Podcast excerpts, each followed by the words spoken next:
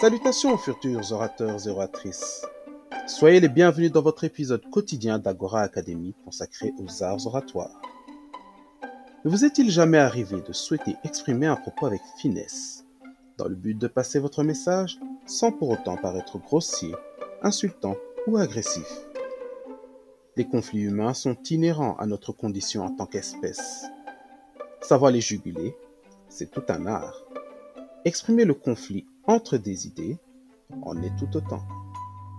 Peut-être avez-vous souhaité exprimer votre opposition sans froisser votre interlocuteur?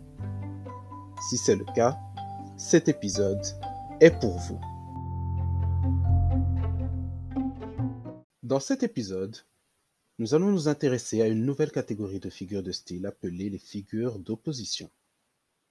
Les figures d'opposition sont des figures de style qui reposent sur l'opposition entre deux idées. Vous direz que l'explication se trouve dans le nom. Vous n'avez pas tort en pensant cela. Du coup, nous allons nous intéresser à quatre formes d'opposition. Sans plus attendre, voici la première. L'antithèse. L'antithèse est un procédé qui consiste à opposer fortement deux idées, deux termes ou groupes de termes. Ainsi, par exemple, on dira soit il vit libre, mais sans appui, soit il vit protégé, mais en esclave.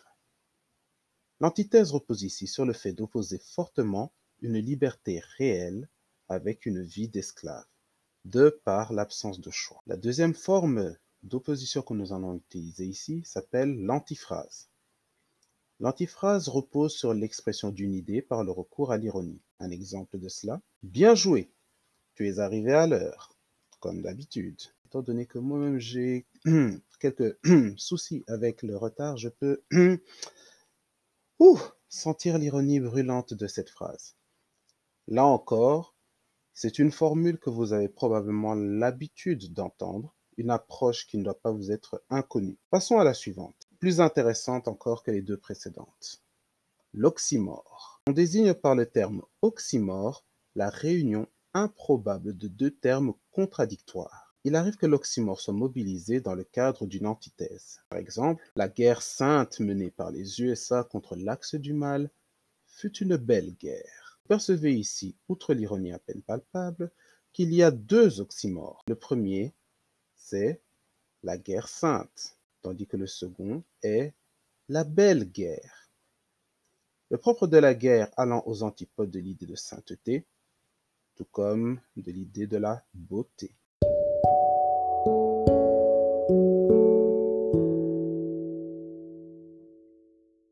La quatrième catégorie est appelée le chiasme.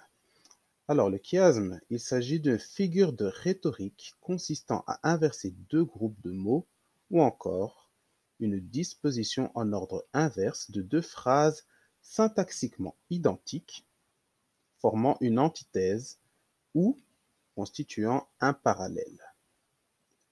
Le chiasme mobilise au minimum quatre termes. Le terme chiasme provient d'ailleurs du croisement des termes, à l'image de la lettre grecque qui. La lettre grecque qui, en majuscule, ressemble en fait à un X. C'est le X majuscule que nous avons retenu dans notre alphabet aujourd'hui. D'où l'image du chiasme car il s'agit tout simplement d'un croisement à l'image de la lettre qui. Souvent, à l'écrit, les deux parties d'un chiasme sont séparées par une conjonction de coordination. Les conjonctions de coordination sont mais, ou, et, donc, or, ni, car. Ou bien, elles seront séparées par un point-virgule, voire par une virgule. Un exemple de chiasme. Un roi chantait en bas, en haut mourait un dieu. Ici, le chiasme a pour élément central l'opposition entre en haut et en bas. Outre le croisement grammatical, il y a également un croisement dans le sens des mots, de par l'opposition parfaite entre les idées représentées, à savoir ici la vie qui s'oppose à la mort de la même manière que l'ascension s'oppose à la descente.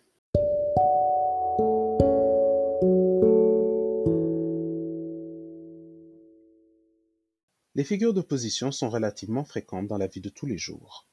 Les oxymores, en particulier, sont un outil précieux. Sachez vous approprier ces figures de style, selon vos sensibilités, sans hésiter à en privilégier l'une ou l'autre. Certaines seront vos alliés, d'autres beaucoup moins. Mais quoi qu'il en soit, tant que la pratique ne vous aura pas tué, elle vous rendra plus fort.